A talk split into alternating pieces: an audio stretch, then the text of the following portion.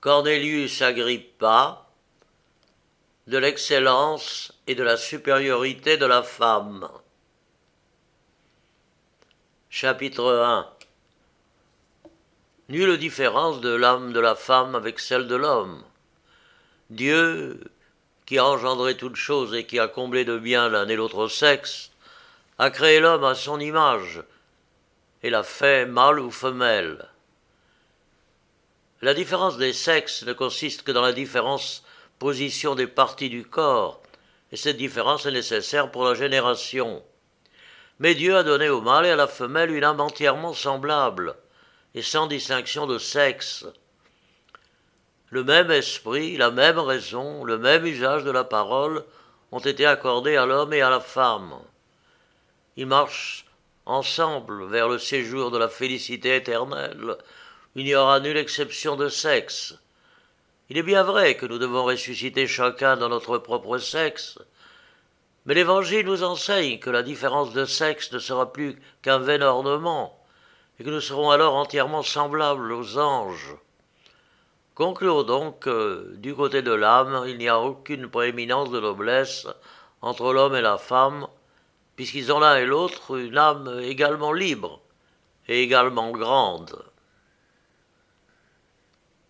Chapitre 2 Il y a des preuves certaines de l'excellence de la femme au-dessus de l'homme. Mais nous faisons attention aux autres choses qui sont dans l'homme. Et nous trouverons que les femmes sont en tout infiniment au-dessus des hommes. Et c'est ce que nous avons entrepris de faire voir ici d'une manière qui ôte à l'esprit tout lieu d'en douter.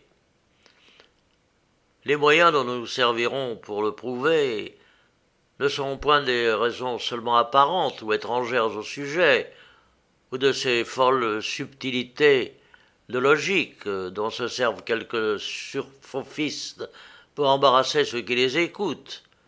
Mais nous établirons toutes nos preuves sur les témoignages des bons auteurs, sur des faits et des histoires certaines, sur des raisons solides, sur l'autorité des saintes écritures, et sur les règles du droit civil et canonique. Chapitre 3 Le nom d'Eva prouve la supériorité de la femme au-dessus de l'homme. Premièrement, je dis que la femme est autant supérieure à l'homme que le nom de la première femme est au-dessus de celui du premier homme. En effet, Adam signifie terre et Ève signifie vie. La femme est donc autant supérieure à l'homme que la vie est au-dessus de la terre. L'homme objecterait, sans raison, que c'est avec peu de fondement que je veux juger de l'excellence des choses par les noms qui leur sont imposés, car on sait que celui qui a tiré l'univers du néant connaissait parfaitement les choses auxquelles il a imposé des noms et que par conséquent, comme il ne peut se tromper, les noms qu'il leur a donnés doivent en exprimer la nature les usages et les propriétés. Telle était en effet la beauté des noms anciens, comme l'attestent les lois des Romains, qu'ils convenaient aux choses qui les portaient, et donnaient clairement à connaître ce qu'elles étaient. C'est pourquoi les preuves tirées des noms sont d'un grand poids chez les théologiens et les jurisconsultes. C'est ainsi que dans l'Écriture, il est dit de Nabal que son nom portait qu'il était fou, et que la folie l'accompagnait partout. Saint Paul, dans l'Épître aux Hébreux, voulait montrer l'excellence et la supériorité de Jésus-Christ sur tous les autres enfants des hommes. Il le prouve ainsi. Jésus-Christ l'emporte autant plus au-dessus des autres hommes en excellence et en perfection que le nom qu'il a reçu est plus beau et plus noble qu'aucun de ceux qui ont jamais été donnés aux hommes. C'est dans ce sens qu'il dit d'ailleurs, en parlant de Jésus-Christ, Dieu le Père lui a donné un nom qui est au-dessus de tout, nom. Enfin, qu'au nom de Jésus, tout genou fléchisse dans le ciel, sur la terre et dans les enfers. Ajoutez à cela que, dans le droit, on a beaucoup d'égards aux noms, lesquels doivent lieu à différentes questions. et à plusieurs disputes que je n'exposerai pas de peur d'ennuyer mon lecteur. Il suffit de faire remarquer que les preuves qu'on tire des noms sont d'un grand poids parmi les jurisconsultes. Saint Cyprien prouve contre les Juifs que le nom qui fut donné au premier homme était tiré des noms qui furent imposés aux quatre parties du monde, qui sont l'Orient, l'Occident, le Septentrion et le Midi. Il prétend encore dans le même endroit que le nom d'Adam fait allusion à la terre dont il a été formé, quand il dit qu'une terre informe était venue la chair du premier homme. Cette explication n'est cependant pas conforme à la manière dont le nom est écrit dans les livres de Moïse, car Adam en hébreu est écrit avec trois lettres, non avec quatre. Mais cela est pardonnable à un grand homme qui n'avait point appris la langue hébraïque. Plusieurs saints et habiles interprètes de l'écriture l'ont aussi ignoré, sans être pour cela très blâmable. Si l'on n'a pas assez de complaisance pour souffrir que je donne telle explication qui me plaira du nom qui fut donné à la première femme, qu'on me permette du moins de dire que, selon le caractère mystérieux dont se servent les kabbalistes, le nom de la première femme a beaucoup plus de rapport avec le nom ineffable de Dieu, qui s'écrit avec quatre lettres, que le nom du premier homme, lequel n'a aucune ressemblance avec celui de l'Éternel, ni du côté des caractères avec lesquels on l'écrit, ni dans leur figure, ni dans leur nombre. Mais on va tasser là-dessus. Peu de gens lisent ces sortes de choses et encore moins de personnes les entendent. D'ailleurs, cela demande trop d'explications pour qu'on puisse ici s'y arrêter davantage. Chapitre 4 La femme est le chef-d'œuvre des ouvrages de Dieu. Nous allons présentement montrer l'excellence de la femme par des raisons tirées du fond du sujet, c'est-à-dire de la femme en elle-même, de ses fonctions et de ses usages. Examinons ce qu'on trouve dans l'Écriture, et voyons, en commençant par sa création, combien l'origine de la femme est plus noble que celle de l'homme. On sait que la grande différence qui est entre les choses que Dieu a faites consiste en ce que quelques-unes ne sont sujettes à aucun changement et aucune corruption, au lieu que les autres sont changeantes et corruptibles. D'ailleurs, l'ordre que Dieu a suivi dans la formation des unes et des autres a été de commencer parce qu'il y avait le plus noble dans le premier genre, pour finir au contraire parce qu'il y avait le plus noble dans l'autre genre. Ainsi nous voyons qu'il créa d'abord les anges et les âmes, car c'est le sentiment de saint Augustin, que l'âme du premier homme fut créée en même temps que les anges, avant que son corps eût été formé. Ensuite, il créa les corps incorruptibles, les cieux, les étoiles, et les éléments qui, malgré leurs corps qui sont sujets à la corruption, et en commençant par le plus vil, et continuant toujours par degrés, des moins parfaits aux plus parfaits. Ainsi donc, il forma d'abord les minéraux, puis les végétaux, les plantes, les arbres et les zoophytes. Il créa enfin les reptiles, les poissons, les oiseaux et les quadrupèdes. Et Dieu finit tout son ouvrage par la création de l'homme et la femme, qu'il fit à son image et sa ressemblance. Il fit d'abord l'homme, ensuite la femme, qui fut son dernier ouvrage. Dieu se complut dans la création de la femme. Il épuisa tout son savoir et toute sa puissance. Il lui fut impossible de rien imaginer de plus parfait. Il fut étonné lui-même de la beauté de la femme. Il admira ses charmes et s'unit à elle. La femme était donc la créature qui a été faite la dernière, et était par là le fait est la perfection de tous les ouvrages de Dieu.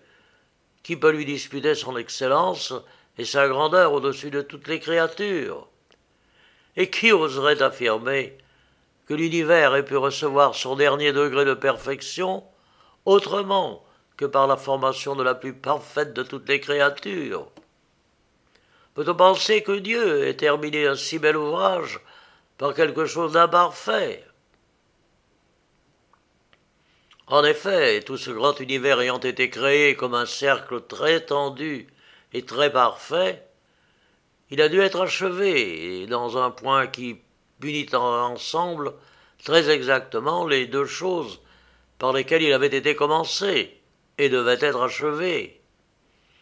Ainsi, quoique la femme, selon l'ordre que Dieu a gardé dans la création de toutes les créatures, ait été créée la dernière, cependant, dans l'ordre des desseins de Dieu, la femme a été la première des créatures par sa grandeur et ses avantages au-dessus des autres. C'est d'elle que nous lisons dans un prophète. Avant que les cieux fussent créés, Dieu choisit et arma la femme par-dessus toute chose. Et il m'est permis de me servir de termes musités chez les philosophes. Je dirais avec eux que la fin pour laquelle on fait quelque chose et ce qui s'est présenté d'abord à l'esprit, quoique ce soit ce qu'on exécute le dernier.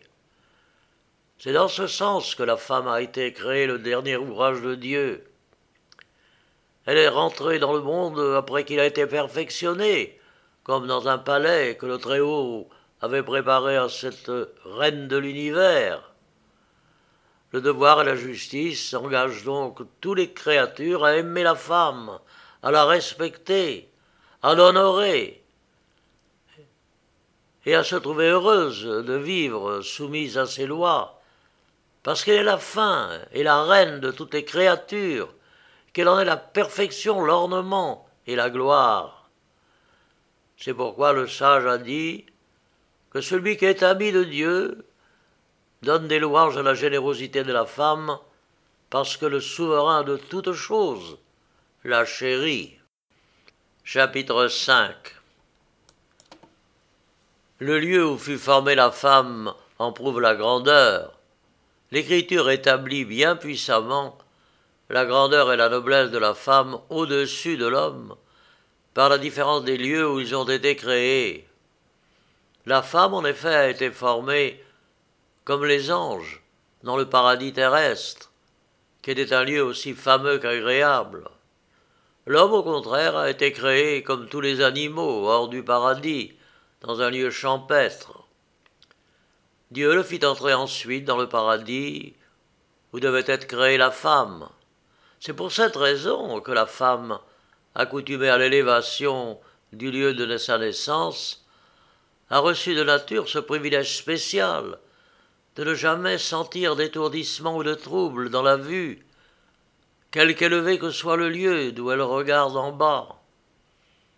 On remarque au contraire dans l'homme. Et de plus, si dans le même moment un homme et une femme tombent dans l'eau, ne peuvent y recevoir aucun secours, la femme surnagera plus longtemps que l'homme, qui se noiera plutôt qu'elle. Que la noblesse de l'homme tire un nouvel éclat du lieu où il a pris son origine, c'est ce que confirment clairement les lois civiles et des sacrés canons.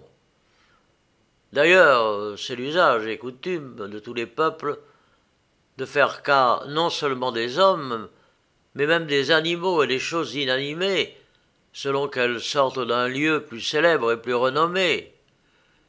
C'est pour cette raison que nous voyons Isaac ordonner à Jacob, son fils, de ne point prendre femme du pays de Canaan, mais de la Mésopotamie, parce qu'il croyait qu'elle dut avoir une origine plus élevée. Et c'est dans ce sens euh, que nous lisons dans l'évangile de Saint Jean que Philippe, racontant qu'il avait rencontré Jésus de Nazareth, fils de Joseph, Nathanaël lui demanda s'il pouvait sortir quelque chose de bon de Nazareth. Mais en voilà trop sur ce sujet, passons à d'autres preuves. Chapitre 6 la qualité de la matière dont fut faite la femme en établit l'excellence. La femme est encore au-dessus de l'homme par la matière dont elle a été formée. L'homme, en effet, a été pétri d'une matière vile et inanimée, mais la femme a été formée d'une matière déjà purifiée, vivifiée et animée par une âme raisonnable, qui participe de l'esprit divin. D'ailleurs, Dieu avait fait l'homme d'une terre qui, par sa nature, est la seule coopération de influences célestes, peut elle-même engendrer toutes sortes d'animaux. La femme, au contraire, a été créée par la seule vertu de Dieu, sans que ni les influences des cieux, ni la nature aient eu aucune part dans sa formation. La femme a donc été faite dans toute sa perfection d'une côte qui a été ôtée à l'homme, sans qu'il s'en fût aperçu, tant le sommeil que Dieu lui avait envoyé était profond. L'homme est donc l'ouvrage de la nature et la femme celle de Dieu. C'est pour cette raison que la femme est plus propre que l'homme à être une image de la beauté divine, et souvent elle en est toute rayonnante. Sa beauté ravissante et ses agréments sans nombre ne vous convainquent-ils pas suffisamment? En effet, la beauté n'étant rien autre chose qu'un rayon de lumière et de la beauté éternelle, répandue sur les choses créées, qu'elle rend belle et éclatante, la divinité a choisi la femme, préférablement à l'homme, pour se communiquer à elle avec profusion. Ainsi le corps de la femme est ce qu'il y a de plus admirable et de mieux disposé. Sa chair est délicate, son teint clair et blanc, sa peau belle, sa tête bien faite, ses cheveux sont disposés avec grâce, son visage est majestueux, son regard agréable, sa face rayonnante de beauté. Elle a le cou blanc comme la neige, le front dégagé, ses yeux étincelants ménagent leur regard avec grâce et inspirent toujours une gaieté douce et aimable. Sur ses yeux s'élèvent deux sourcils qui se courbent agréablement et conservent une certaine distance.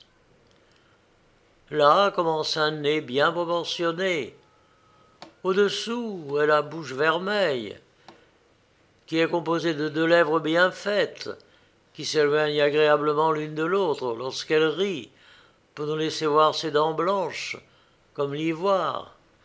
Elles sont petites et bien aménagées, en moins grand nombre que dans l'homme, parce que la femme mange moins et mord moins. Autour de sa bouche sont ses joues fines et délicates, qui sont fleuris de lys et de roses, et paraissent être le siège de la pudeur. Son manteau arrondi est agréablement creusé dans son milieu.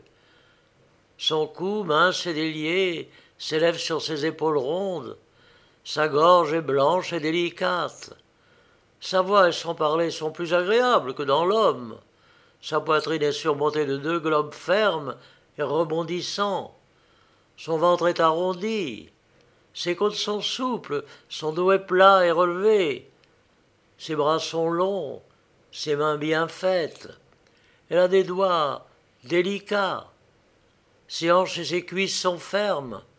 Elle a les jambes chaudes, nues, les extrémités des mains et les pieds arrondis, et tous ses membres pleins de sucre. Chapitre 7 louange donnée à la beauté de la femme.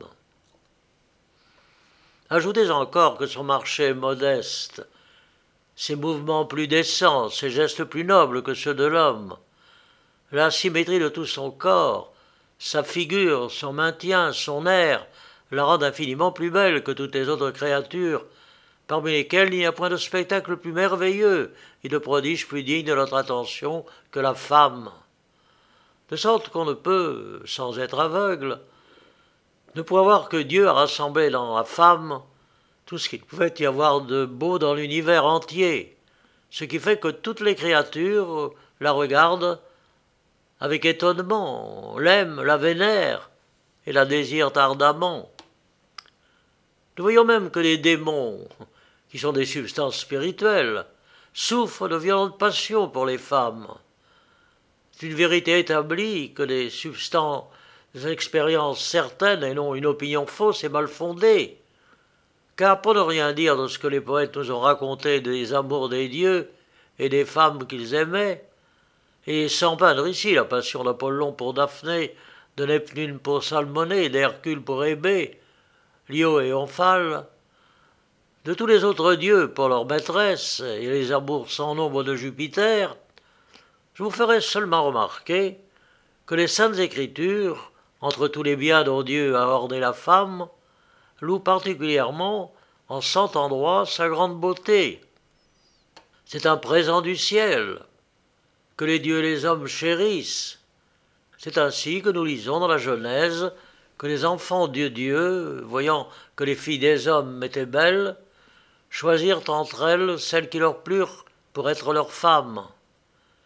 L'Écriture dit de Sarah, la femme d'Abraham, qu'elle était très belle et que sa beauté effaçait celle des autres femmes. Le serviteur d'Abraham avait envoyé en Mésopotamie pour y choisir une femme à Isaac, son fils, ayant aperçu Rebecca, qui était très belle, se disait à lui-même Voilà celle que le Seigneur a destinée pour être l'épouse d'Isaac. Abigail, enfin, qui était mariée à Nabal, homme très méchant et très injuste, avait autant de sagesse et de prudence que de beauté. Elle apaisa la colère de David et sauva la vie et les biens à son mari. C'est ainsi que ce méchant homme évita la juste colère de David, à cause de sa femme qui était très belle. Car David, dans ce discours à Abigail, Allez en paix dans votre maison. J'ai entendu votre voix et j'ai respecté votre visage. En effet, la beauté étant ou du côté de l'esprit, ou du côté du corps, ou du côté de la voix et du discours, Abigail était belle en toute manière. Elle avait beaucoup de prudence d'esprit, sa voix et ses discours étaient agréables et persuasifs, et rien ne lui manquait de beauté et des agréments du corps. Enfin, après la mort de son mari, elle devint une des épouses de David. Bethsabée était si belle que David, ne pouvant se défendre de ses charmes, la prit pour femme après la mort de son époux et l'éleva, préférablement à ses autres femmes à la dignité de reine. La jeune Abigail fut choisie parce qu'elle était très belle, pour réchauffer David, déjà très vieux. C'est pourquoi le roi la combla d'honneur et de bien, et après sa mort elle fut regardée comme une reine puissante. Nous pouvons rapporter ici ce que nous lisons dans les saints livres, de la grande beauté de la reine Vasti et de celle d'Esther, qui fut choisie à sa place pour être l'épouse du roi Suérus. Mais Esther était plus belle que Vasti. L'Écriture nous rapporte encore que Dieu augmenta tellement la beauté de Judith qu'on ne pouvait la regarder sans étonnement et sans admiration. Nous lisons enfin que Suzanne était très belle et très aimable. Ne voyons-nous pas encore dans l'Écriture que Job, après avoir toutes sortes d'épreuves, et après avoir été assiégé de toutes parts de maux et de misère, Dieu voulut enfin récompenser sa patience entre autres choses. Il lui donna trois filles, plus belles que les trois grâces, et que nulle femme n'avait jamais égalées en beauté. Si nous lisons les histoires des Vierges saintes que l'Église catholique honore, nous verrons avec admiration, avec quelle profusion elle élève par ses louanges leur grande beauté au-dessus de celle de tous les enfants des hommes. Mais entre ces mille saintes, la Vierge Marie, Mère de Dieu, tient la première place. Le soleil et la lune ont admiré sa beauté. Il rayait sur son visage, qui était le siège de charme et des agréments, un si grand fond de pudeur et de sainteté que sous les yeux était ébloui du vif éclat de sa beauté sans cependant que ces appas aient jamais excité dans l'esprit d'aucun homme aucun désir amoureux. J'ai jugé à propos de rapporter ici exactement tous ces témoignages de l'Écriture, où il est parlé si souvent de la beauté de la femme, afin de faire comprendre que ce ne sont pas les hommes seuls qui ont eu de grands égards pour la beauté des femmes, mais que Dieu même l'a comblée d'honneur et de gloire. C'est pourquoi nous lisons que Dieu, ayant ordonné qu'on mit à mort tous les hommes et même les enfants, voulut qu'on épargnât les belles femmes. Dans le Deutéronome, Dieu permet aux enfants d'Israël de se choisir, parmi leurs esclaves, une très belle femme pour épouse. Chapitre 8 Pudeur et modestie des femmes. Outre les avantages de la beauté, les femmes ont encore celui d'une pudeur qui surpasse tout ce qu'on peut en dire. Leurs cheveux croissent assez pour couvrir toutes les parties de leur corps que la pudeur veut qu'on cache, et elles peuvent satisfaire aux besoins de la nature sans toucher ces parties, ce qui n'est pas le même dans l'homme. De plus, la nature paraît avoir voulu ménager la pudeur de la femme en cachant et renfermant en dedans ce qui paraît au dehors dans l'homme. En un mot, la nature a donné à la femme plus de pudeur et plus de retenue qu'à l'homme. En effet, on a vu des femmes préférer une mort certaine plutôt que de se montrer aux chirurgiens pour être soulagées de leurs maux cachés. Et elles conservent ce prodigieux amour de la pudeur jusqu'au dernier moment de la vie, et même après la mort. Comme on remarque en elles celles qui ont péri dans l'eau, car, comme rapporte Pline, et comme on le remarque tous les jours, le cadavre d'une femme noyée nage sur le ventre, la nature ménageant encore la pudeur de la défunte. Un homme noyé, au contraire, nage sur le dos. Chapitre 9 Propreté de la femme La partie la plus noble dans le corps de l'homme est la tête, et surtout le visage. C'est ce qui le distingue des bêtes et fait connaître que sa nature est divine. Mais cette tête est, dans l'homme, toute défigurée lorsqu'il devient chauve, au lieu que la femme, par un bienfait de la nature, ne perd jamais ses cheveux. De plus, la barbe rend si difforme le visage des hommes, et les couvre de poils si sales et si vilains, qu'on les prendrait volontiers pour des bêtes. Les femmes, au contraire, ont toujours le visage net et agréable. C'est pour cela que la loi des douze tables défendait aux femmes de se raser le visage, de peur qu'en devenant couverts de barbe, la pudeur ne parût plus peinte sur leurs joues. Mais une preuve très évidente de la netteté, de la propreté de la femme, c'est qu'une femme qui s'est une fois bien lavée, a beau se laver dans de l'eau nouvelle, cette eau n'en est aucunement salie. Au lieu qu'un homme, quel que soit le nombre de fois qu'il se soit lavé, trouble et salit toujours l'eau dans laquelle il se lave. De plus, le sang dans l'homme se purge de ses superfluités par son visage. Qu'est-ce qu'il y en a de plus noble? Mais la nature y a pourvu avantageusement dans la femme. Cette purgation se fait chez elle dans des temps réglés et d'une manière fort secrète. La nature ayant permis à l'homme seul de diriger ses regards vers les cieux, la femme, pour ne cesser de les contempler, tombe toujours sur le dos lorsqu'il lui arrive de tomber. Elle ne tombe jamais autrement, à moins qu'elle ne le veuille. Chapitre 10 La femme fournit le principal dans la génération. Conséquence de ce principe. Ne voyons-nous pas encore que la nature a préféré la femme à l'homme en donnant à celle-ci une plus grande part qu'à l'homme dans la génération.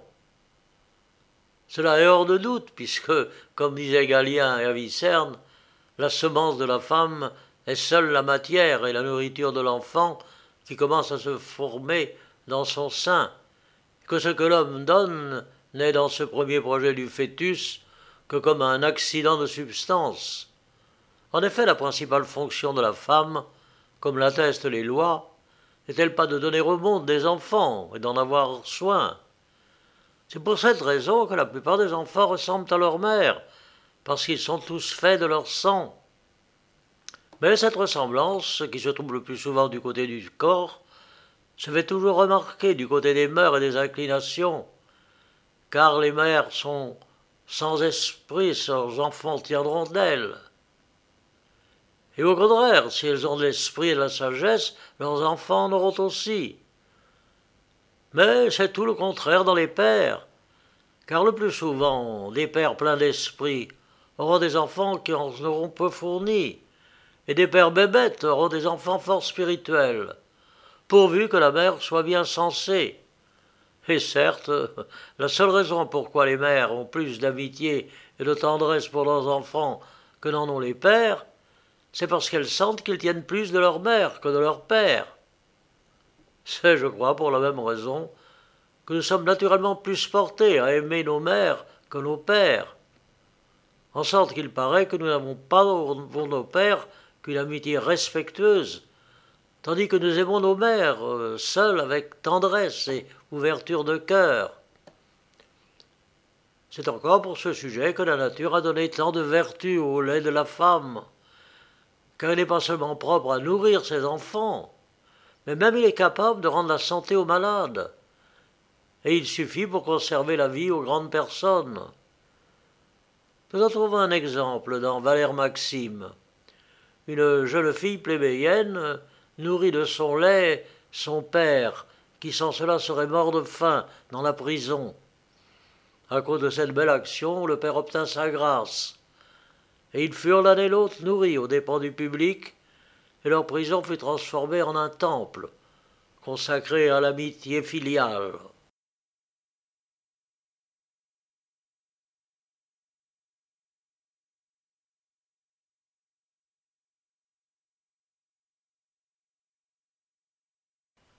Chapitre 11 Choses particulières et étonnantes qui se remarquent dans la femme. Aussi est-il certain que, pour l'ordinaire, la femme est plus tendre et plus compatissante que l'homme. Aristote regarde la compassion et la miséricorde comme le propre de la femme.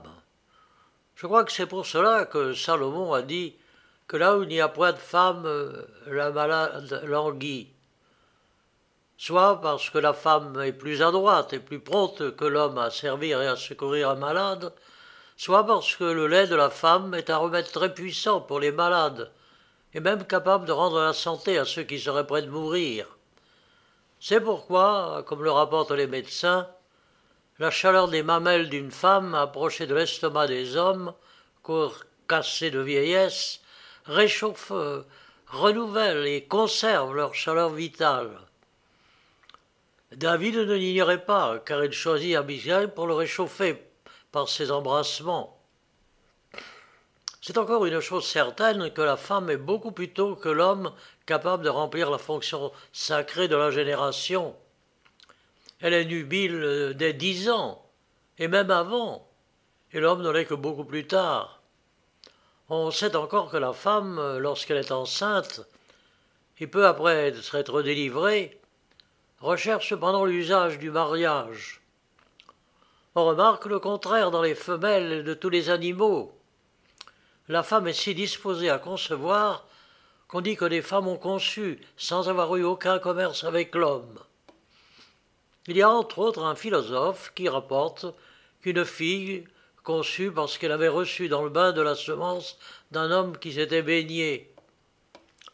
Il y a encore une chose bien surprenante dans les femmes. Souvent, lorsqu'elles sont enceintes, leur goût dérangé leur fait user de viande et de poissons crus. Et quelquefois même elles mangent du charbon, de la terre et des pierres. Elles prennent même pour nourriture du métal, du poison et d'autres choses de toutes sortes, sans qu'il leur arrive aucun mal. Au contraire, leur corps se trouve également bien nourri de ces mets extraordinaires, comme si elles prenaient de bonne nourriture mais on ne s'étonnera plus de voir la nature prendre plaisir à multiplier ses prodiges dans la femme, si on lit ce que les philosophes et les médecins ont écrit. Oh, j'en rapporterai seulement un exemple, qui se trouve sous ma main. Le sang que les femmes jettent dans leur purgation ordinaire est non seulement un remède souverain contre les fièvres cartes, d'hydropisie, le mal caduc, la ladrerie, les vapeurs et contre toute autre maladie effrayante et dangereuse, mais il produit bien d'autres effets plus surprenants. Entre autres, il éteint les incendies, il apaise les tempêtes, il éloigne le danger qu'on court sur un fleuve rapide, il chasse ce qui peut nuire, Il rend nul tous les maléfices des sorciers et met les diables en fuite. Oh, je n'entreprends de rapporter ici des exemples de toutes les autres choses admirables qui sont dans la femme. J'ajouterai seulement que l'opinion des philosophes et des médecins est que la femme a reçu le privilège admirable de pouvoir trouver en elle-même des remèdes puissants contre toutes sortes de maladies sans avoir besoin d'aucun secours étranger à elle-même. Mais ce qu'il y aurait de plus digne d'admiration dans la femme serait de pouvoir seule, sans l'aide de l'homme, concevoir et donner des enfants au monde. L'homme n'a jamais eu une telle puissance. Les Turcs ou les Mahométans regardent cela comme une chose certaine. Il y en a parmi eux plusieurs qui croient être nés sans l'aide d'aucun homme. Ils appellent dans leur langue euh, northologie. Je raconte qu'il y a des îles où les femmes sont rendues fécondes par un souffle de vent, ce qui cependant nous paraît être très faux. En effet, il n'y a absolument que la Sainte Vierge qui ait conçu et enfanté Jésus-Christ sans le secours de l'homme. Elle devint féconde naturellement et forma Jésus-Christ de sa propre substance, car la bienheureuse Vierge est très véritablement la mère de Jésus-Christ, et Jésus-Christ est le Fils véritable et naturel de Marie, parce que Dieu a été fait homme dans le sein de la Vierge très pure, qui n'est point né taché du péché originel. C'est pourquoi elle a mis Jésus-Christ au monde, sans douleur, et elle n'a point été sous la puissance de son mari. Dieu l'a tellement rendue féconde qu'elle a conçu sans l'entremise d'aucun homme. Cependant, parmi les animaux, nous trouvons quelques femelles qui conçoivent sans mâle. Origène rapporte dans son livre contre Faust que l'histoire le disait de la femelle du vautour. L'Antiquité nous apprend encore quelquefois que les cavales sont rendues fécondes par un souffle de vent. Voilà ce qui est dit des cavales. Elles sont sur de hautes roches, la tête tournée vers le vent du couchant. Elles y respirent un air faiblement agité. Sont seules, ce vent les fait concevoir sans aucun autre secours. Virgile, Géorgique, livre 3, vers 273 à 275. Chapitre 12 Preuve tirée de l'usage de la parole. Mais que dirais-je de l'usage de la parole, ce don du ciel, qui seul nous distingue infiniment des bêtes? Mercure trimégiste l'estime autant que l'immortalité, et Hésiode l'appelle le plus précieux trésor que l'homme puisse posséder. La femme ne parle-t-elle pas avec plus de politesse et plus de grâce que l'homme? N'est-elle pas, plus que l'homme, abondante en discours et plus heureuse dans le choix de ses expressions? Ne sont-ce pas les femmes, soit nos mères, soit nos nourrices, qui nous ont d'abord appris à parler à tous tant que nous sommes Et certes, la nature, mère et l'architecte de toutes choses, a sagement pourvu, pour le bien de tout le genre humain, qu'il est très difficile de trouver une femme qui soit privée de l'usage de la parole. Qu'il est donc beau, qu'il est honorable à la femme d'exceller au-dessus de l'homme dans une chose qui le distingue le plus d'avec les bêtes. Chapitre 13 La femme fait le bonheur de l'homme. Mais laissons le profane et revenons enfin au livre saint. Nous allons remonter jusqu'à la naissance de la religion et tout examiner exactement. Premièrement, nous savons avec certitude que Dieu ne donna sa bénédiction au premier homme qu'à cause de la femme, car l'homme en était indigne et ne l'avait pas mérité avant la formation de la femme. Ceci s'accorde avec ce proverbe de Salomon Celui qui aura trouvé une bonne femme aura trouvé un grand bien, et il sera béni de Dieu. Oh, c'est à peu près ce que dit l'ecclésiastique. Heureux l'époux d'une bonne femme, le nombre de leurs années sera double.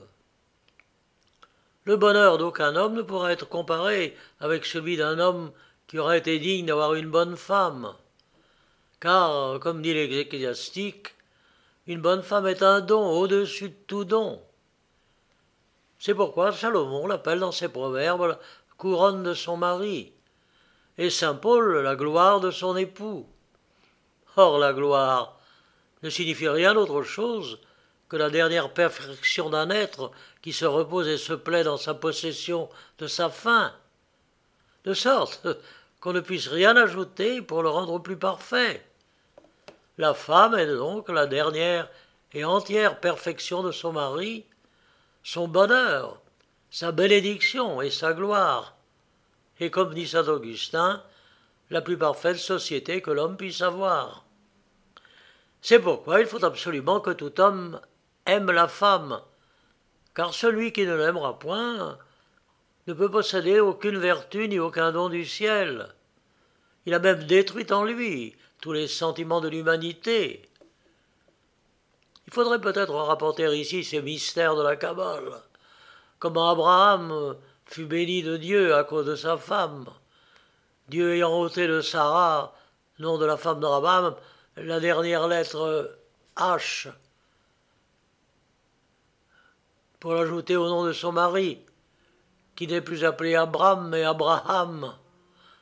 Comment Jacob, par le conseil de sa mère, usurpa, au préjudice de son frère aîné, la bénédiction de son père. Mais ce n'est pas ici le lieu de nous y arrêter. Chapitre 14 La femme paraît avoir été moins blâmable que l'homme dans la désobéissance. La bénédiction a donc été donnée à cause de la femme et la loi à cause de l'homme. Mais quelle loi? Une loi de colère et de malédiction. Car Dieu défendit à l'homme de manger du fruit de l'arbre de la science, du bien et du mal, et non à la femme, qui n'était pas encore créée. Car Dieu voulut, dès son origine, la laisser libre. C'est pourquoi l'homme, en mangeant du fruit défendu, pécha, et la femme ne pécha point. C'est l'homme qui a donné la mort, et non la femme. Nous avons tous péché en Adam et non en Ève. Nous héritons du péché de nos pères et non de nos mères. C'est pour cela que l'ancienne loi ordonnait que tout mâle fût circoncis. Mais la circoncision n'était point sur les femmes, car l'intention de loi était de punir le péché d'origine dans le sexe qui avait commis le péché. D'ailleurs, Dieu ne reprit point formellement la femme d'avoir mangé de ce fruit, mais d'avoir donné occasion à son mari de contrevenir aux ordres de Dieu, ce qu'elle fit par surprise, le diable l'ayant tenté. L'homme pécha donc avec parfaite connaissance de ce qu'il faisait, mais la femme fut trompée et erra par ignorance. En effet, ce fut elle que le diable tenta d'abord, sachant que la femme était la plus excellente de toutes les créatures. Et comme dit saint Bernard, le diable, voyant sa grande beauté et sa parfaite conformité avec l'idée que Dieu lui en avait manifestée, et connaissant bien qu'elle jouirait plus que tous les anges de la compagnie de Dieu, toute sa haine, son envie se tourna contre la femme, parce qu'il la voyait si excellente. C'est pourquoi Jésus-Christ, ayant voulu prendre la nature humaine dans l'état le plus vif et le plus abject, afin d'expier par son humiliation d'orgueil du péché du premier homme, a choisi le sexe masculin comme étant le plus méprisable, et non le féminin qui est le plus noble et le plus relevé que le masculin.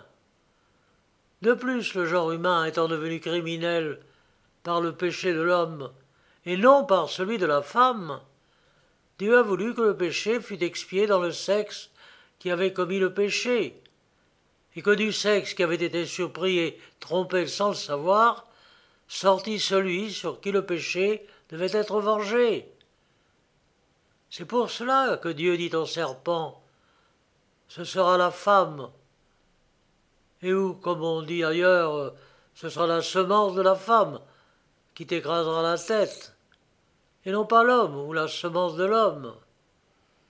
Et c'est peut-être la raison pourquoi l'Église a plutôt confié l'ordre sacerdotal à l'homme qu'à la femme, parce que tout prêtre représente Jésus-Christ, et Jésus-Christ représente le premier pécheur, qui est dans Adam.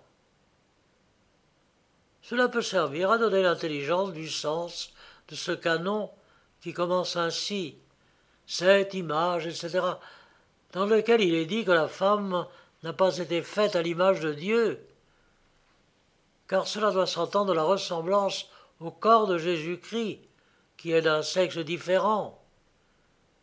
Jésus-Christ n'a cependant pas voulu être le fils d'un homme, mais d'une femme qu'il a tellement comblé d'honneur, qu'il s'est incarné dans son sein, sans l'entreprise d'aucun homme.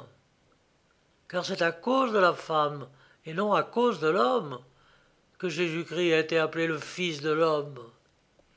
Et c'est là ce prodige étonnant que le prophète considère avec la dernière admiration.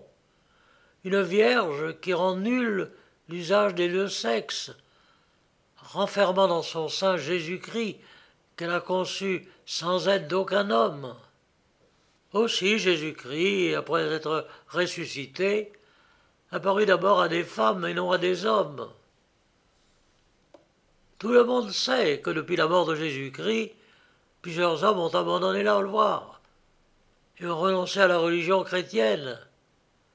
Il ne s'est jamais élevé dans l'Église aucune persécution contre la religion, aucune hérésie, aucune erreur dont les femmes n'aient été les auteurs.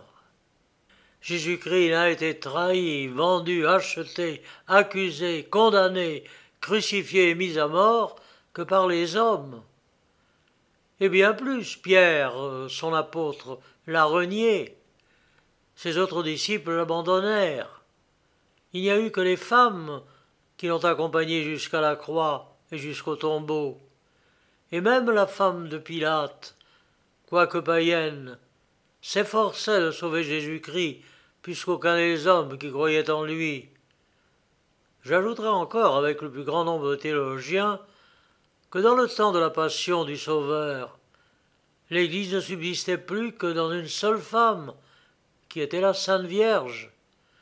Et c'est pour cela que l'Église donne dans ses prières le titre de saint et de religieux au sexe féminin. Chapitre 15 La femme peut tout sur l'homme. En vain quelqu'un m'objecterait avec Aristote que dans tous les animaux les mâles sont toujours les plus prudents. Saint Paul, grand docteur des gentils, lui répondra pour moi que Dieu a choisi ce qu'il y avait de fou dans le monde pour en confondre les sages, qu'il a choisi ce qui était le plus faible pour confondre ce qui était le plus fort, que Dieu a choisi enfin ce qui paraissait être rien et très méprisable pour détruire ce qui paraissait plus réel et plus estimable. En effet, quel est l'homme qui a été plus abondamment enrichi des dons et des perfections de la nature que l'a été Adam? Et cependant, une femme l'a humilié. Qui a jamais été plus fort que Samson? Une femme l'a dépouillé de sa force. Qui a été plus chaste que Lot? Une femme lui a fait commettre un inceste. Qui a été plus religieux que David. Une femme, cependant, l'a dérangé de ses devoirs. Et qui a été plus sage que Salomon. Une femme l'a trompé. Qui jamais a été plus patient que Job? Le diable dépouilla de tous ses biens, lui enleva ses enfants, et le laissa tout couvert d'ulcères et de maladies. Il ne put cependant jamais le détourner de sa première simplicité, ni exciter en lui aucun mouvement d'impatience ou de colère. Mais sa femme fit ce que le démon n'avait pas pu faire. Elle l'obligea de rire, faire des imprécations sur son sort malheureux. Et s'il m'est permis de citer ici Jésus-Christ, qui étant la sagesse éternelle et le bras droit du Très-Haut, ne reconnaît rien qu'il égale en puissance et en sagesse, n'a-t-il pas permis que Calanéane vainquit sa résistance à lui refusée ce qu'elle lui demandait? Le Sauveur lui dit Il n'est pas juste d'ôter le pain des enfants et de le donner aux chiens. Et la Cananéenne lui répondit Il est vrai, Seigneur, mais du moins les chiens mangent les miettes qui tombent de la table de leur maître. Alors Jésus-Christ, voyant que sa réponse ôtait tout lieu de réplique, la bénit et lui dit Qu'il vous soit fait selon votre désir. Qui fut plus fermement attaché à Jésus-Christ que Saint Pierre, le chef des apôtres, le pasteur de l'Église. Cependant, une femme lui fit renier son maître. Les canonistes ont beau dire que leur Église ne peut errer.